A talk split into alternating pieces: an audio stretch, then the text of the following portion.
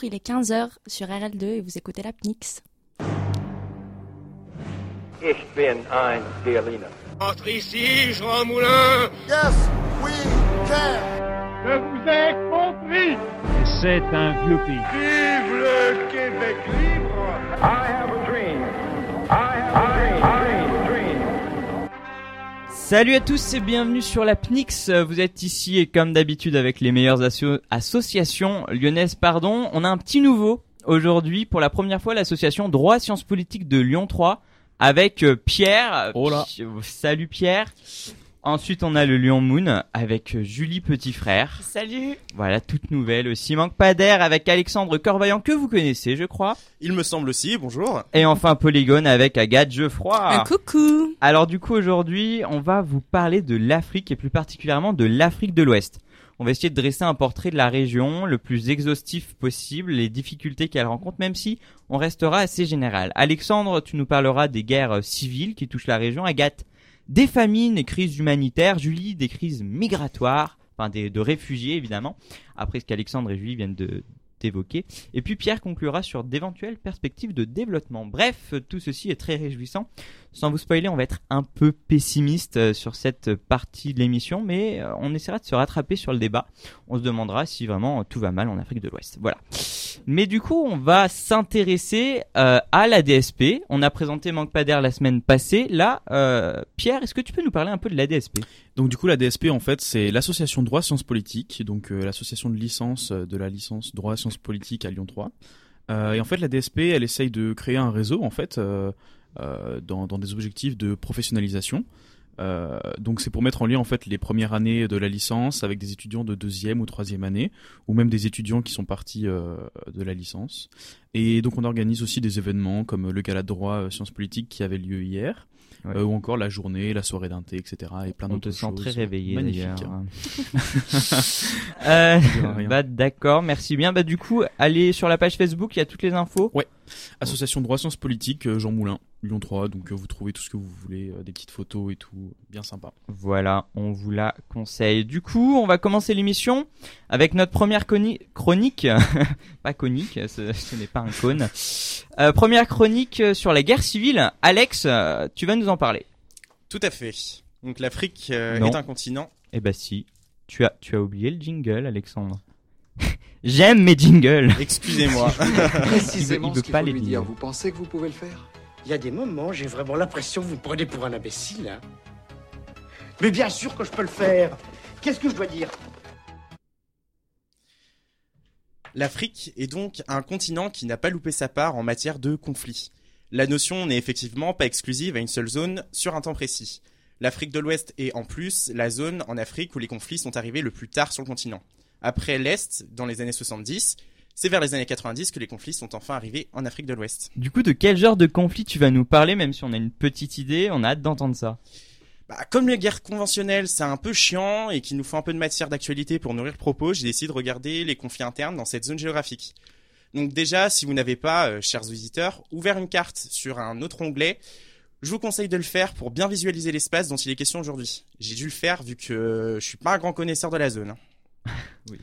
Donc la Merci. première, On est nul en fait. oui, il- franchement, il vaut mieux parce que honnêtement, j'avais pas, enfin, je connaissais pas du tout ce- ce- cet endroit avant. Oui, puis c'est très spécifique euh, comme région. Donc la première guerre civile, elle a eu lieu euh, en 1967 au Nigeria. En fait, c'était une province occidentale, le Biafra, qui voulait prendre son indépendance vis-à-vis de la fédération. Dans les faits, il s'agissait d'une guerre civile utilisant des moyens conventionnels, donc c'est-à-dire de l'infanterie, des chars, enfin des trucs comme ça. Mais pourquoi parler de cette guerre? Bah, pour se rendre compte que ce n'est pas un fait nouveau, que les conflits d'aujourd'hui ne sont pas une exception. Mais celle-ci fut une des plus meurtrières. La fédération, avec le soutien des pays influents sous la guerre froide, donc Russie, France, euh, Royaume-Uni, USA, et a notamment fait jusqu'à euh, 3 millions de morts euh, en utilisant la famine comme moyen de pression. Et ils ont réussi à gagner comme ça. D'accord, mais du coup, si les moyens sont plus conventionnels, donc tu nous parlais de l'inventerie des chars, comment est-ce que ça se passe aujourd'hui? Bah aujourd'hui déjà c'est un grand mot. Euh, les conflits euh, internes aux, aux États d'Afrique de l'Ouest euh, sont nés vers donc les années 90, comme je l'ai déjà dit. Je pense que vous avez tous entendu parler du conflit relatif aux Blood Diamonds. Eh ben j'ai appris en faisant mes recherches que l'image qu'on en a, bah c'est pas trop ça. Surtout sur le but des collectifs attaquants. Pour ce conflit, on se situe dans le Sierra Leone et euh, le Liberia. On a de vilains groupes armés qui s'en prennent aux civils par des moyens barbares. J'ai pas envie de tous les citer, mais notamment le viol, par exemple, avec des objets tranchants, euh, des décapitations. Enfin voilà, des trucs assez sympas et horribles euh, qui ne que tu n'imaginerais même pas en fait quoi. Ouais. Et euh, ces hommes, ils ont fait euh, énormément de commerce en conquérant notamment les mines de diamants. Donc là, si vous tiltez, Blood Diamonds et euh, et les autres euh, matières premières comme le bois ou euh, ou le fer euh, au Liberia. Mais en fait, ces hommes qu'on prend pour euh, des pilleurs et des gens qui veulent faire uniquement du commerce, bah en fait, ils voulaient prendre le pouvoir dans ces pays-là en question. Les matières premières n'étaient qu'un moyen de financement pour pouvoir arriver à leur but final, qui était renverser le régime. Il faut donc euh, parti, ils font partie un peu d'un front révolutionnaire en quelque sorte. Donc on peut en citer deux, il y a le RUF ou le NPFL. Et euh, ces États, ils ont réussi à s'en débarrasser qu'après une petite dizaine d'années. Mais attends, comment est-ce qu'ils ont laissé euh, ces groupes grandir pendant aussi longtemps et même, les laisser apparaître? Enfin, c'est aberrant. Ah, Enfin, tu sais, Flavien, la situation là-bas, c'est pas très évident. Après la décolonisation, des chefs de gouvernement ont été mis en place euh, par les anciens empires, se sont construits des États forts, utilisant la violence légitime qu'ils possèdent, pour écraser, faire, faire taire ou tuer les ennemis du régime. Sauf que quand économiquement ça va mal, et ben politiquement ça va moins bien aussi. Les États deviennent plus faibles et ne permettent plus d'assurer leur mission. Certains meurent, certains partent, et puis certains veulent se battre. Kwasi Yoa, euh, qui est un maître de conférence à l'université Félix euh, Moufouette-Boigny, nous a bien dit qu'il s'agissait d'une crise réelle des régimes. La sécurité, l'accès à l'eau, la santé, l'éducation, toutes les missions ne sont plus correctement envisagées. Les rébellions donc peuvent prendre de l'ampleur. Elles viennent de ces fameux groupes armés un peu partout, donc la Gambie, Sierra Leone, Côte d'Ivoire, Liberia, mais aussi des tensions créées par les mouvements de population et les conflits ethno-religieux que ça a pu engendrer. Ce que tu nous dis en fait, c'est que c'est la faute des États. Bah principalement oui, mais après faut pas faire non plus de raccourcis. Euh, T'as d'autres genres de guerres qui existent aussi. Il y a le terrorisme par exemple. C'est ce qui préoccupe de plus en plus dans le monde occidental, mais que connaissent déjà des zones depuis plus plus longtemps. On peut euh, citer le Mali par exemple, qui depuis 2011 connaît euh, un développement de ces groupes-là euh, djihadistes sur son territoire, avec l'apport d'armes et des attentats à répétition. En 2013, ils, avaient à, peu près un attentat par mois sur le sol malien. Donc les forces diplomatiques essayent d'intervenir sur ce territoire pour protéger les populations et calmer les conflits. Donc il y a notamment des interventions françaises, américaines ou simplement l'ONU qui intervient. Euh, la force et l'horreur euh, sévit toujours euh, et maintenant encore depuis 20 ans dans cette zone. Donc il faudrait peut-être, je pense, y amener par exemple un certain candidat à l'élection présidentielle française pour qu'il voit ce que c'est vraiment un conflit, un climat de quasi-guerre civile. Merci Alexandre, très très belle chute, on embrasse tous nos amis fionistes et on sait qu'ils sont légion à Lyon 3. voilà. On part, on en reparle dans le débat, enfin pas des, des fionistes, hein. on reparle de ce que tu nous as dit dans le débat, mais là Agathe, tu vas nous parler des crises humanitaires, un petit tuto des famines, hein, on pourrait dire. Hum- Humour second degré. hein. On va, on va voir que qu'il y a de quoi en parler. En ce moment même, ma voix atteint des millions de gens à travers le monde. Des millions d'hommes, de femmes et d'enfants désespérés. Et oui, exactement. Et ce dont je vais vous parler aujourd'hui est bien sûr d'actualité. Hein. C'est dommage qu'elle ne soit pas dedans. Enfin, on m'a demandé de faire du second degré, mais vu que c'est en Afrique que ça se passe, hein, ça se rapproche plutôt des 50. Mais bon, comme le disait un célèbre philosophe du 21e siècle, qui dit crise te dit monde, dit famine, dit tiers-monde. Alors on danse, oui, hein, mais une danse bien macabre. En début d'année, la FAO, l'Organisation des Nations Unies pour l'alimentation et l'agriculture, disait que 17 millions de personnes feraient bientôt face à une pénurie alimentaire dans la corne de l'Afrique. Aujourd'hui, on parle de 20 millions. 20 millions de personnes hein, menacées par la famine. Bon, je dis menacées car l'état de famine n'est pas encore déclaré en Somalie, seulement au Soudan du Sud. Et au Nigeria, il est impossible de recueillir des données à cause de ce Boko Haram. C'est sûr que c'est tout de suite plus simple hein, pour faire baisser les stats.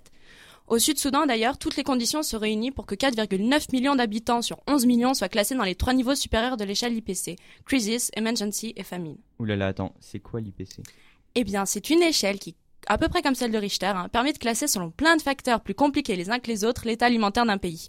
Et d'ailleurs, c'est peut-être le seul domaine dans lequel l'Afrique est toujours au plus haut échelon.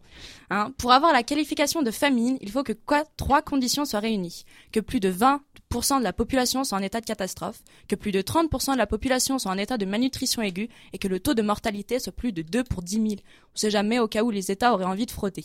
Mais bon, avec tout ça, lorsqu'on déclare officiellement l'état de famine, cela veut dire que les gens ont déjà commencé à mourir de faim. Et ça, c'est pas moi qui le dis, c'est la commission de l'ONU. Vous pourrez toujours aller le, le vérifier auprès des 130 000 enfants qui sont morts de faim en 2011 dans la même région. Alors c'est vrai que moi, je me dis qu'il faut toujours voir le bol à moitié plein plutôt qu'à moitié vide, mais quand il y a rien dedans, ah, c'est difficile. Juste pour exemple, le mois dernier en Somalie, 110 personnes sont mortes en seulement 48 heures. Et dire que j'arrive même pas à écrire une chronique en aussi peu de temps, quoi. Non mais vous comprenez bien pourquoi il est urgent d'agir. Et encore, je parle même pas de la crise sanitaire qui va pas tarder à se pointer avec la propagation des diarrhées aiguës, du choléra et de la rougeole. Sans oublier le fait qu'avec la sécheresse, près de 5,5 millions de personnes risquent de contracter des maladies propagées par l'eau. Et tout ça, rien que pour la Somalie. hein. En fait, d'ailleurs, en parlant de sécheresse, hein, on voudrait nous faire croire que c'est Dame Nature l'instigatrice de tout ça. Vous savez, la même mégère qui apparaît un peu dans les pubs pour tampons, là, ouais, ouais, vous voyez, hein, je la déteste. Enfin, Loin de moi l'idée de minimiser son rôle là-dedans, hein, mais il faut bien dire que depuis le début de ce siècle, il y a eu énormément de progrès sur l'agriculture et l'assainissement de l'eau. Non, enfin, véritablement, le problème, c'est les conflits qui règnent dans la région. Franchement, tu croises la zone, enfin la carte des zones à risque alimentaire et celle des conflits, et boum Sans mauvais jeu de mots, hein, t'as un match. Même l'ONU dit dans un de ses communiqués que cette famine est l'œuvre de l'homme. Et oui, la guerre est la principale cause de famine. Non mais regarde, malgré la sécheresse et l'invasion de chenilles légionnaires, le sud de l'Afrique semble presque protégé de la famine. Comment ça se fait? Eh ben pour une raison toute simple. Les mouvements des commerçants et des humanitaires n'y sont pas entravés. hein. C'est tout. Dommage qu'on ne puisse pas dire la même chose de la zone centrale de l'Afrique. Quand les armées et autres milices ne détruisent pas les récoltes et les terres cultivables, elles s'amusent gentiment avec les jeunes filles des villages. Oups, ah, pardon, je m'égare. Allez, plus sérieusement, les armées ont récemment, récemment organisé une chaîne de la solidarité pour acheminer les biens humanitaires vers les zones de famille. Je rigole, hein. En plus d'empêcher les largages de sacs de premiers secours ou de les détruire dès qu'ils touchent le sol, il arrive même que les pays et armées bénéficient de l'aide humanitaire en taxant leur cargaison au barrage de contrôle. Enfin, simple exemple. Dix jours après que l'état de famine ait été déclaré au Soudan du Sud, le gouvernement lui-même a augmenté le coût des autorisations de travail pour les travailleurs étrangers. Bon alors là, je parle pas des travailleurs détachés polonais. T'inquiète Marine, mais bien des travailleurs humanitaires qui sont peut-être les seuls à aimer les watts bien épicés. D'ailleurs, euh, en parlant d'aimer, est-ce que vous avez vu le dernier Vine de Jérôme Jarre? Hein? Pardon? Le politiquement correct m'empêche d'en parler depuis qu'on a l'impression qu'il fait plus que l'ONU. Enfin, en même temps, c'est pas comme si l'ONU pouvait faire une cagnotte Tipeee et demander à la Turkish Airlines de, dé- de détourner un avion. Non, vraiment, tout ce dont a besoin l'ONU, c'est de 4,4 milliards de dollars de financement. Et je peux vous dire que 4,4 milliards, c'est rien du tout. Mais les États, comme un ami radin devant la machine à café, n'ont réussi à trouver que des centimes dans leur poche de pantalon. Fin février, l'ONU n'avait réussi à lever que 90 millions de dollars seulement. Attends, aussi peu C'est un peu surréaliste Eh ben, affaire ouais. Nous sommes bien d'accord. Mais je laisserai le dernier mot à Jean-Hervé Bradol, qui est l'ancien président de Médecins sans frontières. Il ne suffit pas de drainer de l'argent pour résoudre le problème. La seule solution véritablement efficace, c'est de parvenir à un cessez-le-feu. Enfin, que ce soit le feu des marmites ou le feu des balles, j'ai bien peur qu'en ce moment, la seule chose qu'ils aient à se mettre sous la dent, c'est du plomb. Merci Agathe, chronique engagée. Euh, du coup, entre les famines et la guerre civile, on ne peut que parler de réfugiés, n'est-ce pas Julie? Ouais, bon, on a compris. Allez, jingle I realized that I had a purpose, and it wasn't just about me.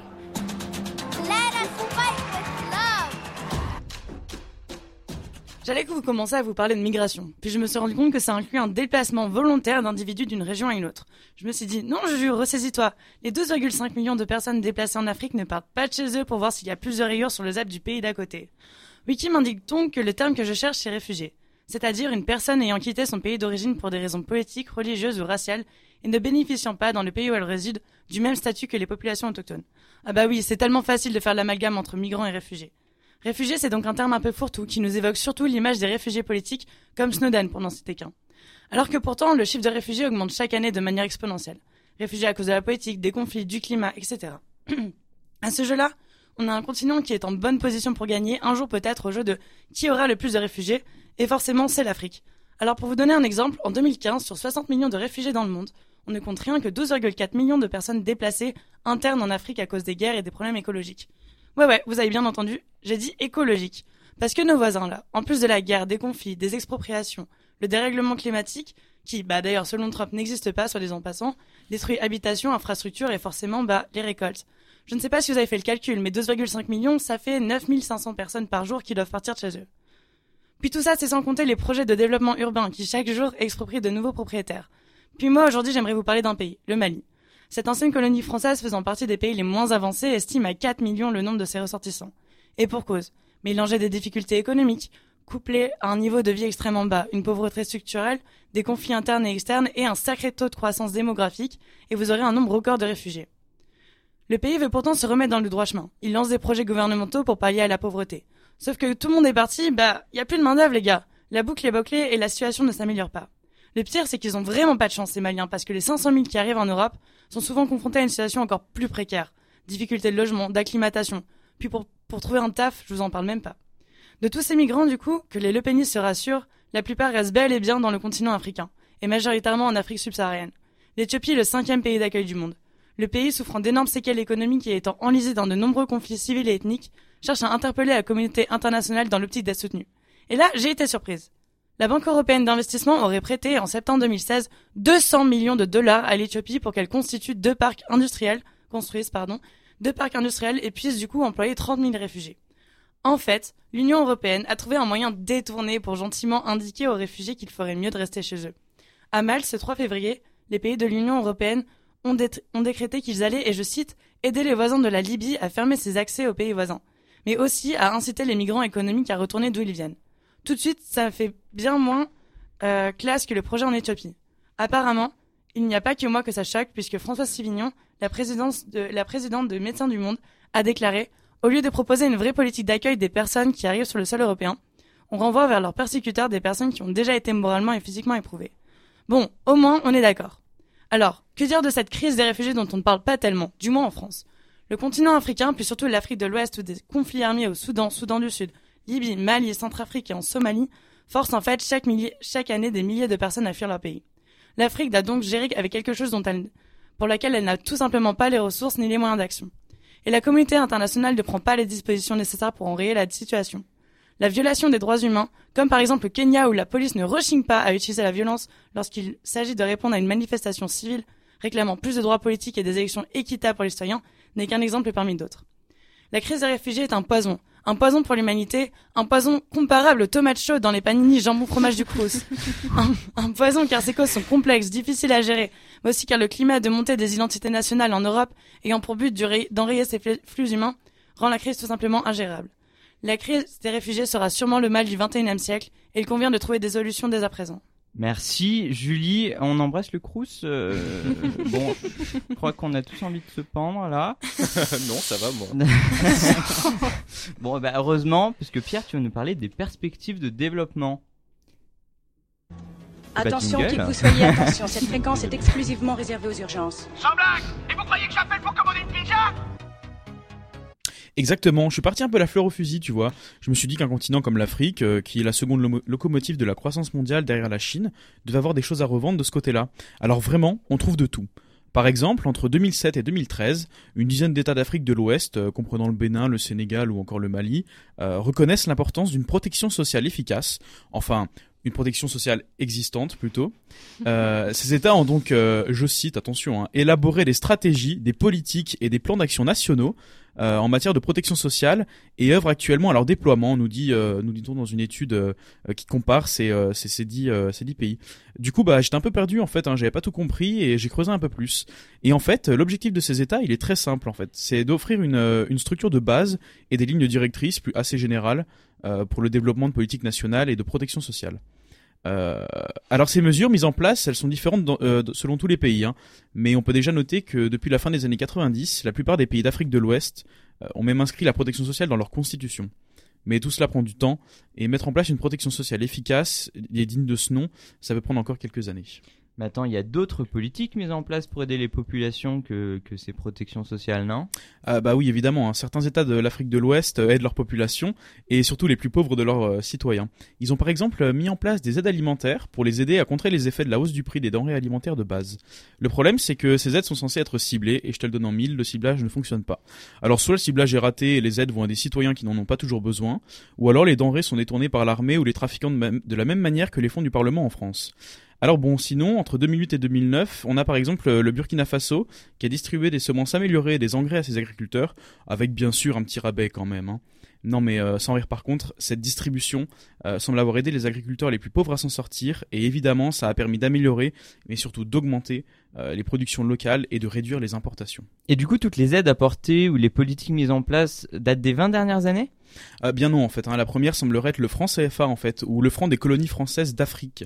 Enfin ça c'était avant, hein. maintenant on a changé le nom quand même parce qu'elles sont indépendantes maintenant nos anciennes colonies. hein. Donc en fait le franc CFA a été mis en place par la France à la fin de la Deuxième Guerre mondiale pour stabiliser les finances des pays africains qui l'utilisent. Il est vu par la France comme un instrument de solidarité et de développement. Ouais ouais de développement. C'est simple en fait, en Afrique de l'Ouest certains États ont, des croissants, euh, ont une des croissances les plus élevées au monde. Parmi ces États on retrouve le Nigeria, encore le Ghana. Vous savez ce qu'ils ont en commun? Bah ils ont pas le CFA. Euh, tout cela pour dire qu'en fait, on fait plus de mal aux Africains en matière de développement avec le franc CFA que sans. D'après le FMI, 13 des 15 pays de la zone franc sont classés comme pays pauvres et très endettés. Alors l'ancien ministre togolais de la prospective et de l'évaluation des politiques publiques, Kako Nubukpo, nous explique que par exemple, les fluctuations du franc CFA, eh ben, elles sont pas liées aux évolutions conjoncturelles de la zone franc, mais celles de la zone euro. Euh, Donc pour cet ancien ministre, le plus gros problème, il viendrait euh, aussi euh, du traitement des agents des banques euh, centrales en Afrique, hein, euh, parce que déjà, euh, eux, ils ont un système de retraite. Euh, c'est quasiment les seuls à en avoir un, et en plus, euh, l'élite africaine, euh, elle profite un peu de ce système, euh, qui est un système rentier en fait. hein. Et euh, donc euh, pour ce pour ce ministre, euh, ces élites, elles sont prêtes à sacrifier l'intérêt général pour avoir euh, un niveau de vie occidental. Euh, Il y a donc peut-être pas vraiment de perspective de développement en Afrique de l'Ouest. hein. La seule serait peut-être de favoriser le crédit à l'économie pour permettre aux entreprises et même aux États d'investir, de créer de l'emploi. En fait, tout simplement reconquérir les éléments de souveraineté économique que sont le budget et la monnaie pour permettre d'ouvrir de nouveaux horizons politiques pour les jeunes générations qui, au fond, rêvent de changement. Cela passerait sûrement par autre chose qu'une monnaie vieille de 70 ans, peut-être déjà trop vieille. Du coup, je vais terminer ma chronique sur une citation de Barack Obama qui, à propos de l'Afrique, avait, je pense, trouvé les mots justes. L'Afrique n'a pas besoin d'hommes forts, mais de fortes institutions. Merci Pierre. Euh, Pardon, plus de voix. Euh, Merci beaucoup. Je crois que vous nous avez dressé euh, un portrait assez fidèle des difficultés euh, que qu'a l'Afrique de l'Ouest. Euh, mais du coup, beaucoup de difficultés. Moi, ça me plombe un peu le moral là. Euh, du coup, on va passer au débat, essayer de, de voir autre chose. Ah, dis chérie, ah, joue-moi. Parce que c'est notre Voilà le débat. Euh, du coup, euh, on va essayer de voir est-ce que l'Afrique, enfin, on va essayer de voir déjà s'il y a des points forts en Afrique, si c'est vraiment que tout mauvais, parce que si on écoute vos chroniques, vos, chro- vos chroniques, euh, et bah, et bah, c'est c'est chaud quoi. Mais du coup, est-ce que donc, vous en, vous en avez un petit peu parlé, est-ce que l'Afrique, elle, elle peut s'en sortir seule concrètement? Non. Enfin, euh, honnêtement, enfin, je pense que oui. Dans, dans un sens, euh, enfin, moi, je suis assez, euh, je suis assez optimiste sur la question, en tout cas. Euh, je pense que oui. Euh, peut-être pas, peut-être pas tout de suite. C'est peut-être qu'elle a pas les moyens tout de suite, mais euh, de toute Ouais, manière. ça dépend pourquoi aussi. Je veux Ouais, dire, voilà. euh, ça dépend. Si par exemple c'est la crise des réfugiés, le problème il est international. Oui, voilà. Il y a des problèmes internationaux, mais après, enfin, du coup, je me concentre un peu plus sur, sur, sur, sur ce que j'ai un peu bossé pour aujourd'hui. Euh, Enfin voilà, au, au niveau des guerres civiles, enfin, la- l'Afrique, c'est, c'est, c'est, enfin voilà, ils, ils agissent avant que, que l'ONU agisse ou que, ou que enfin, certains pays occidentaux agissent, euh, ils agissent avant et. Mais ils agissent sur quoi? J'arrive pas à comprendre. bah, en fait, euh, là, par exemple, c'était euh, par rapport au, par rapport à, aux Blood Diamonds. Euh, bah, c'est la CDAO qui, qui a d'abord, qui a commencé à trouver les forces nécessaires, militaires et euh, militaires et économiques, pour pouvoir financer euh, cette, ce, enfin en fait, pour pouvoir les les les, ré- les réduire quoi. Enfin, je sais pas comment, Ouais. quel mot utiliser exactement, mais euh, Oui, je- j'avais vu quelque chose sur la Gambie. Je sais pas si t'en as entendu parler.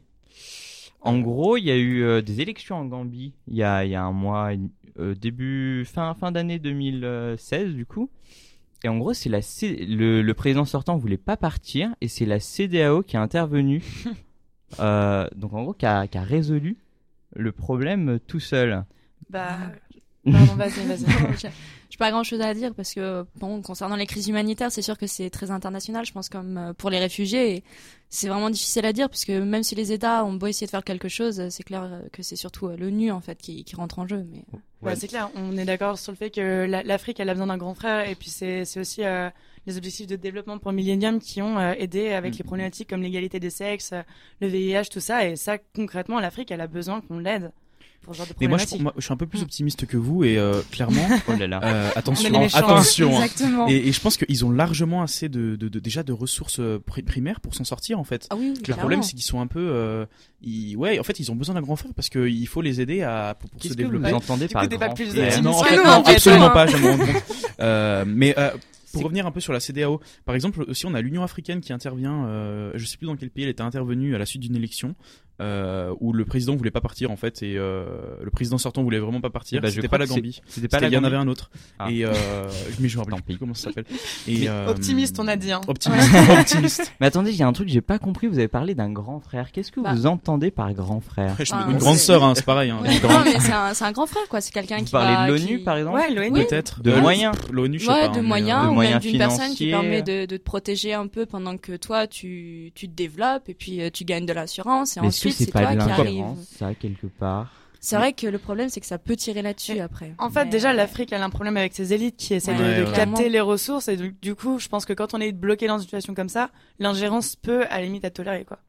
Ouais. Tu penses, C'est mon hein. opinion, après. Ouais, d'accord, oui. d'accord. Ça, c'est euh, Jusqu'à un certain point, oui, voilà, oui, non, mais bien sûr, ça dépend de quel secteur. Par exemple, euh, si on prend l'impact de la Chine en, en Afrique, ils accaparent quand même énormément de terres. Ouais. Euh, je pense que on peut appeler ça de l'ingérence, on est d'accord? Mais alors attends, mais attends, attends. ingérence dans, dans quel but aussi euh, Ouais. Je pense pas que les Nations Unies veulent. Non, non, Ouais, non, non, Mais mais c'est alors- pas pareil. Non, je parlais vraiment des pays euh, Ouais. en eux-mêmes, pas des, pas de l'ONU ou de d'autres euh, organisations comme ça, mais vraiment des pays en eux-mêmes. Du coup, en gros, l'Afrique, elle peut s'en sortir seule, mais ça dépend euh, des moyens qu'elle peut avoir si on lui, si on les lui donne. Mm. Et puis aussi, ça dépend de, de la crise, euh, si c'est une crise politique interne ou si c'est une crise, comme vous disiez, migratoire, de réfugiés ou tout ça. Ouais. Mais du coup, tu parlais de la Chine. Ouais. Qui aide l'Afrique et pourquoi?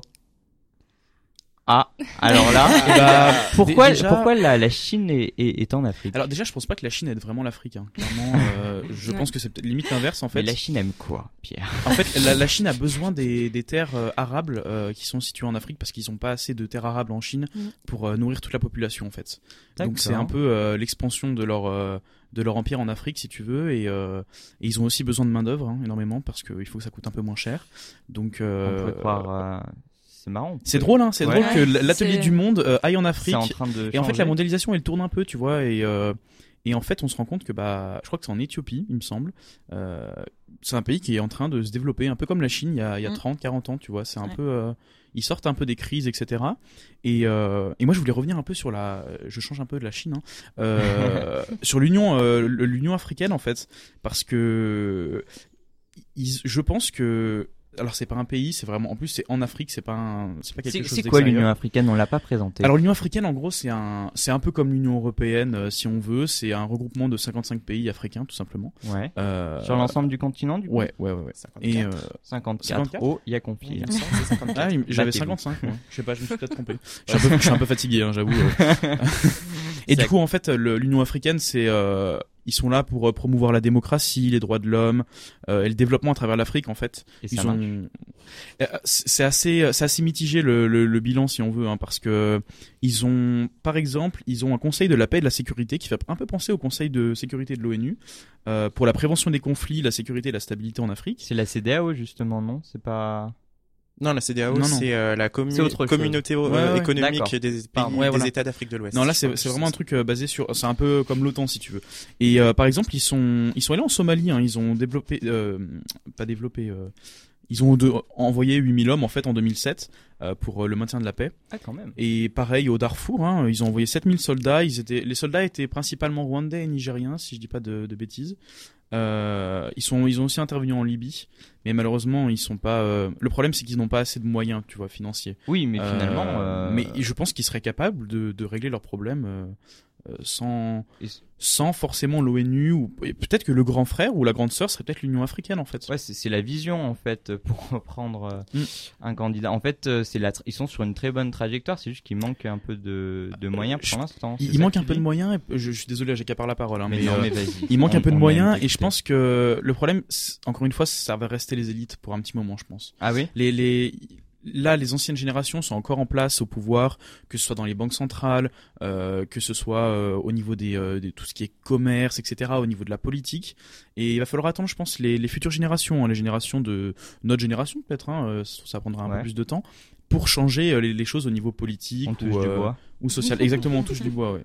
Donc euh, voilà, faudra voir ce que ça donne euh, plus tard. D'accord, mais du coup, du coup, ça marche pas mal. Il y a d'autres choses qui marchent en Afrique, comme l'Union africaine?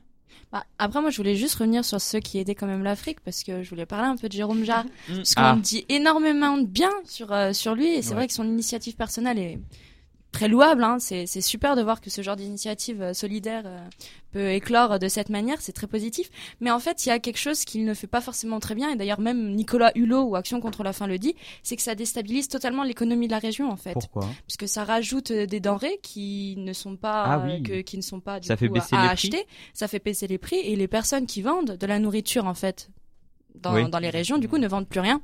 Et Eh c'est oui. surtout que au final c'est très peu ce qu'il a réussi à, Ouais. à comment dire à, À à amasser, amasser entre. Peu, mais voilà. assez pour déstabiliser. Du mais coup. assez pour déstabiliser parce que du coup ils vont avoir assez pendant un certain temps et après ils auront plus rien du tout. c'était surtout des barres, euh, des barres énergétiques, hein, c'est Oui, ça qu'ils ont apporté des barres là, énergétiques et de l'eau. Après, pour les barres Ouais. énergétiques, c'est la bonne chose parce qu'ils ont demandé à, à une ONG en fait ce qu'il fallait leur ramener parce que c'est un, Ah un oui. produit nutritionnel qui est vraiment fait pour eux. C'est un, D'accord. un peu euh, comme un exemple que je, je ne citerai pas, mais quand on nourrit trop vite des personnes qui ont qui n'ont pas été nourries pendant très Ah longtemps, hein, ben on les tue. Donc Ouais, ouais, ouais, euh, bah, c'est pour des- ça que c'est euh, voilà. Mais bien, euh. Juste pour dire que du coup c'est une très belle initiative, mais qu'il faut Mm. vraiment faire très attention avec ce genre de choses. c'est faut- pas vraiment une initiative africaine, ça c'est plus. Ah non, non, non, c'est- alors justement par, mais, par euh, rapport à ça, euh, donc c'est un collectif de youtubeurs. Hein, je me permets de développer un peu. Mm. On avait. Jérôme Jarre, on avait Casey Neistat, donc c'est un vlogueur américain. Euh, Il y avait encore euh, El Juan Zamparita, un truc comme ça. C'est un mexicain, je ne le connais pas du tout. Et donc il y en avait d'autres. Et en fait, ils ont lancé une campagne de, de crowdfunding. Euh, oula, quel accent magnifique. euh, sur sur internet, euh, sur une plateforme participative. Et ils ont réuni, ils ont, je sais plus combien ils ont réussi à prendre. En quelques Euh, millions, en- je crois. hein. Ils ont pris, je crois, au moins, au moins 2 millions en, Mm. en moins de 24 heures. Donc, en soi, euh, alors, C'est beau. 2 millions, c'est pas Oui. énorme. Enfin, si, c'est beaucoup d'argent, mais par rapport à ce, pour ce dont l'Afrique a besoin, ce n'est Oui. pas beaucoup. Mais euh, par contre, le, l'élan de solidarité, ça, faut le, faut le saluer parce que vraiment, les internautes, euh, en moins de 24 heures, 2 millions de- d'euros, de, de, de- ouais, ça s'était jamais vu, en fait. Mais moi, ce qui me, ce qui m'a chagriné un peu, c'est, euh, ou, ou alors pas vu, euh, pas forcément euh, très souvent, quoi. Euh, ce qui m'a chagriné un peu plus, c'était Il est tout chagriné, notre Pierre. Ouais, je suis tout Ouais. chagriné. là. Oh. En plus, je, suis- je suis va un peu- pleurer après. Je, je vais pleurer. Mais euh, alors que j'étais censé être optimiste. en plus. Euh, c'est le fait que j'ai l'impression qu'il est un peu utilisé par les marques Jérôme Jarre parce que l'initiative est, enfin, est carrément à la base de Turkish Airlines parce que dès qu'il a posté sa vidéo, le premier hashtag c'était euh, c'était Turkish Airlines. Mm. Euh, on nous a on nous aurait menti, attention. Euh, Oh. Il nous aurait menti un peu dans ses vidéos, la façon dont euh, dont il a expliqué son projet, il s'est contredit plus, enfin plusieurs fois, et c'était un peu dommage. On sentait un peu un, Il y a Anguille sous il y a roche, Anguille quoi. sous roche, ouais. Et Baleine si, sous si mais, vous, euh, si vous voulez en savoir plus, d'ailleurs, il y a un très bon article du Slate. Ouais, hein, exact. Exactement, même. Ouais, on a ouais, lu le même, ouais. génial. cet article. Ouais, ouais. Non, franchement, il est cool. Et puis, dernière chose, juste, euh, c'est vrai que c'est, c'est assez aussi, comment dire, euh, macabre de se filmer comme ça, Ouais, en train ouais, de donner euh, de l'argent. Mais, C'est mais- vraiment se faire de la, de la com euh, sur le dos de, de choses ça, assez graves. Turkish, Tur- bah, pour revenir sur la com de Turkish Airlines, euh, On Non, arrêtera mais sur Turkish Turkish Airlines, euh, T'inquiète, J'en ai marre de leur faire de la je, je pub finis juste, euh, juste par exemple, bah, Casey Neistat qui était avec Jérôme Jarre, euh, il y a un an, il a été envoyé à, à Istanbul Mm. par Turkish Airlines Oh, dis Ouais, donc. pour faire de la pour com. faire de la com en fait. marrant, ça. Et c'est en fait, c'est de la com cachée, c'est ça qui est un peu dommage. Ouais. Parce qu'on nous dit, euh, oui, euh, Turkish, Turkish, Turkish Airlines a affrété un avion en cargo comme ça et tout, mais les gars, bon, euh, Ouais, non, voilà quoi. euh, D'accord. Mais du coup, on arrête avec Ok, Turkish ok, ok, Airlines. ok, je me tais, je me tais. Allez lire cet article, ça, il est vraiment c'est- bien. Ouais, ouais, on vous mettra le lien euh, Quelque part. quelque part. voilà. Dans l'internet. Euh, oui, du coup, ça c'est une initiative occidentale. Mais est-ce qu'il y a des initiatives africaines qui fonctionnent? Je suis sûr qu'il y en a. Vous avez pas des idées euh À part l'Union Bah, africaine, L'Éthiopie, c'est qui qui en parlait tout à l'heure c'est moi. Ouais, Si, bah, si, l'Éthiopie. si, si, Mais si, c'est euh, initiative chinoise hein, plutôt. Hein. Bah, je sais pas, moi j'ai vu qu'il y avait pas mal d'investissements internes Ouais, aussi ouais, au ouais, pays, ouais. avec le miel par exemple. Oui, c'est vrai, ouais. Le miel. Non mais oui, on en parle Le pas miel. assez du miel. Parlons du mais- miel. Les petites abeilles et tout. Non, mais plus, plus en vrai, en rapport avec le miel, enfin, les, les ouais. abeilles, elles ont besoin de plein, plein de végétation, et il y a Oh une oh. très belle chose Oh la qui est, euh, qui est faite là- euh, au niveau du beau. Sahel. Ouais, Oh, je je sais, ouais. Quelle Très émotion belle sur le chose qui, euh, qui est faite au niveau du Sahel, hein, c'est la Grande Muraille Verte. Donc au début, c'était pour euh, éviter que le, le désert n'aille encore plus loin dans les terres. Ouais. Et finalement, c'est devenu une vaste euh, prairie, Mais alors du oasis coup, euh, fait C'était par Yannick Noah. Voilà, c'est ça. Il est allé pieds nus comme ça et il a semé des graines un peu partout. C'est fait par qui du coup euh, cette grande muraille verte? Alors, c'est fait par qui? Eh bien, c'est fait par euh, l'association panafricaine. Ouais. Voilà. Je je saurais pas dire. euh, Par partout, beaucoup de pays j'imagine. Énormément de pays, ben tous les pays qui ont à peu près à voir avec le, le Sahel. hein. Il y a d'abord euh, notamment le, le Nigeria. L'association hein, panafricaine, c'est pas c'est pas l'Union africaine tout simplement. Peut-être. Il me, il me semble, il me semble que c'est la même chose. hein. Donc 54 pays. Euh, C'est- c'est 54 Allez. du coup, je suis vraiment débile alors. Bah, en fait, j'ai écouté euh, France Culture avant, de venir, et il disait 54. Cet homme. donc, Je euh, peux, je peux voilà. vous donner tous tous les pays si vous voulez. Il y a le Burkina Faso, la République de Djibouti, l'État d'Érythrée, la République démocratique Il y en a fédérale 54 ou pas? Je te, euh, je te Euh, donne tous les pays d'Afrique. On se retrouve la semaine euh, prochaine. Non, mais on, on vérifiera. 55, moi, ça Ah, ça- ah, mais il y a conflit. Oula C'est pas- tout- Non mais ça se trouve c'est pas la même chose en fait. Mais hein. c'est- ah mais, Non, mais Ah, à c'est peut-être pas la quoi. même chose, moyen. euh, moi il me semblait qu'il y avait 54 pays. bon, écoutez, on vous Bah, confirmera à la prochaine émission. On Ou alors, je n'ai pas compté euh, l'ajout du Maroc. ou dans la description. Dans la description, ce sera mieux. Voilà. Euh, mais alors du coup, la grande muraille verte, en, gros, de ce que j'ai compris, C'est pas en Chine la Grande Muraille? Je peux sortir. La hein. blague. Ok ok ok c'est bon. Du coup, ce serait en gros de faire une muraille face au désert, c'est ça? Bah exactement, en gros c'est une muraille euh, de, de, de, de plantes, euh, de territoires agricoles, euh, c'est des champs avec énormément comment dire de, de, propriétés agricoles et de, fédérations d'agriculteurs aussi. Et c'est vraiment une, un projet qui est pas tant écologique ou environnemental mais aussi très économique et social parce que ça permet de rajouter du travail là où il y en a pas. Ça permet aussi de fixer les populations donc c'est un peu un- une bonne réponse à, à tous les problèmes, à tous les problèmes presque. Ouais. Donc euh, moi je trouve ça beau. Je trouve trouve ça beau. En plus il y a des plantes et des abeilles donc Je c'est trouve que c'est une très C'était belle. Yannick Noah. En direct de RL2. Ta- ta- tam. C'est un très bon point positif pour la fin. Quelqu'un a envie de rajouter quelque chose sur l'Afrique de l'Ouest? Enfin, sur, sur la- sur l'Afrique euh, en général. Alors aussi, si tu veux, ouais. aussi. Non, enfin voilà, c'est pour euh, pour euh, pour rebondir un peu surtout. un Sois peu. optimiste s'il te plaît, sois euh, optimiste. Ouais, ouais. Non, non, mais c'est c'est c'est vraiment optimiste parce non que. mais La conscient famille, des réalités, génial, mais Oui, voilà, c'est enfin c'est un peu voilà, c'était un quoi. peu pour euh, parce que parler vous d'un parliez nouveau régime de Mercer hein, sinon. C'est je parce que je suis gros ou- je m'autoriserai pas. Non, c'était juste pour rebondir sur le fait le grand frère que vous évoquez euh, à chaque fois aussi. J'ai envie de dire, c'est c'est un peu normal aussi. On, enfin voilà, le grand frère en quelque sorte lui doit bien ça, euh, étant donné que euh, l'Afrique a quand même été euh, pillée Ouais, euh, vrai, pendant euh, pendant quelques siècles. On a Donc, en même temps, voilà. oui, tu peux. Oh, c'est c'est quand même assez positif ce que je dis. euh, ça va. Cela, dit, le grand frère, ça peut être l'Union africaine. Il a pas Oui, encore, bah il voilà, a pas encore parlé de nos collègues. c'est ce que c'est ce que c'est ce que voilà moi c'est ce que j'étais en train de dire parce que Ah, le, pour l'instant le grand frère c'était souvent sous-entendu que c'était l'Occident C'est ça. Ouais. l'ONU l'ONU qui d'ailleurs intervient un peu voilà. Et peut-être Non. l'Afrique du Sud aussi, hein. clairement. Le pays de l'Afrique. Bah ouais. Ça se trouve franchement, c'est Bah un, oui. c'est un pays assez stable, assez assez Assez assez stable. Ah, assez stable. Ah, ouais, Assez assez. stable. On est optimiste, on est optimiste. Bah, bah, Voilà. non, Oui, mais voilà, oui. Bah, en France aussi, c'est assez stable. Et puis Ouais, des fois, Même si Ah, on est en climat, on- même si on est en climat de euh, quasi guerre civile, hein, c'est assez Ah stable. bah ah bah, Même si on a un cabinet noir et tout. c'est pas nous qui C'est l'avons. non mais voilà enfin c'est juste pour dire que voilà enfin d'ailleurs l'ONU qui si on le prend pour le grand frère aussi l'ONU n'intervient pas qu'en Afrique enfin voilà euh, intervient en Occident aussi donc euh, voilà donc c'est juste pour dire que à ce moment-là le grand frère pourrait vraiment devenir l'Union africaine et c'est vraiment la dynamique qui euh, qu'ils Bah ont ouais. envie de mettre en On place en tout cas. étant donné qu'il y a Ouais. qui commence, vraiment à avoir une certaine cohésion euh, Oui. au, au sein de l'Union africaine Ils auraient Et- la légitimité. et- ils, ils ont déjà cette légitimité d'être les pays d'Afrique, euh, une grande cohésion des pays d'Afrique, à pouvoir agir sur leur territoire. Et, euh, et voilà, et donc, du coup, ils ont quand même une assez grande euh, cohésion qui Je va. trouve que c'est un très beau point positif pour Mm. une fin d'émission. Ouais, je sais. Ah, le- quel regard magnifique. Euh, Il donc, se passe quelque chose Attention, il ici. y a... ça, commence à chauffer sur le plateau là. l'Afrique de l'Ouest, il y a des difficultés, mais pas que. Il y a aussi de l'espoir, il y a aussi des choses qui marchent. Bien il faut sûr. pas euh, voir euh, que les, les comment tu disais le bol à moitié euh, À moitié vide. voilà, il Bah, va faut le plutôt voir vide, à hein, moitié coup, plein, hein, même répète, si mais euh, même s'il y a rien dedans. voilà, même s'il y a rien dedans. Prenez vite votre ticket d'avion. Turkish Airlines fait une Ouais, promotion voilà. en ce moment. euh, Ouais, c'est dingue, fou. Oui, on, oui. La bouteille d'eau est offerte. On hein, fait de la euh, pub pour On aime Air France aussi, hein. Transavia. On va tous les citer. Ouais. Bref, euh, retrouvez-nous en podcast. Du coup, merci de nous avoir écoutés. Retrouvez-nous en podcast sur le site rl2.info. On se retrouve dans deux semaines, du coup, comme d'habitude. Et on parlera, je crois, de l'Europe. Euh, on vous laissera découvrir ça plus tard. Merci beaucoup de nous avoir écoutés et à dans deux semaines. Merci. Ciao. Ciao. Salut. Ich bin ein Berliner.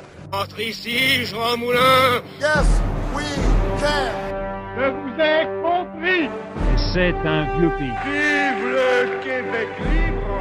I have a dream. I have a dream.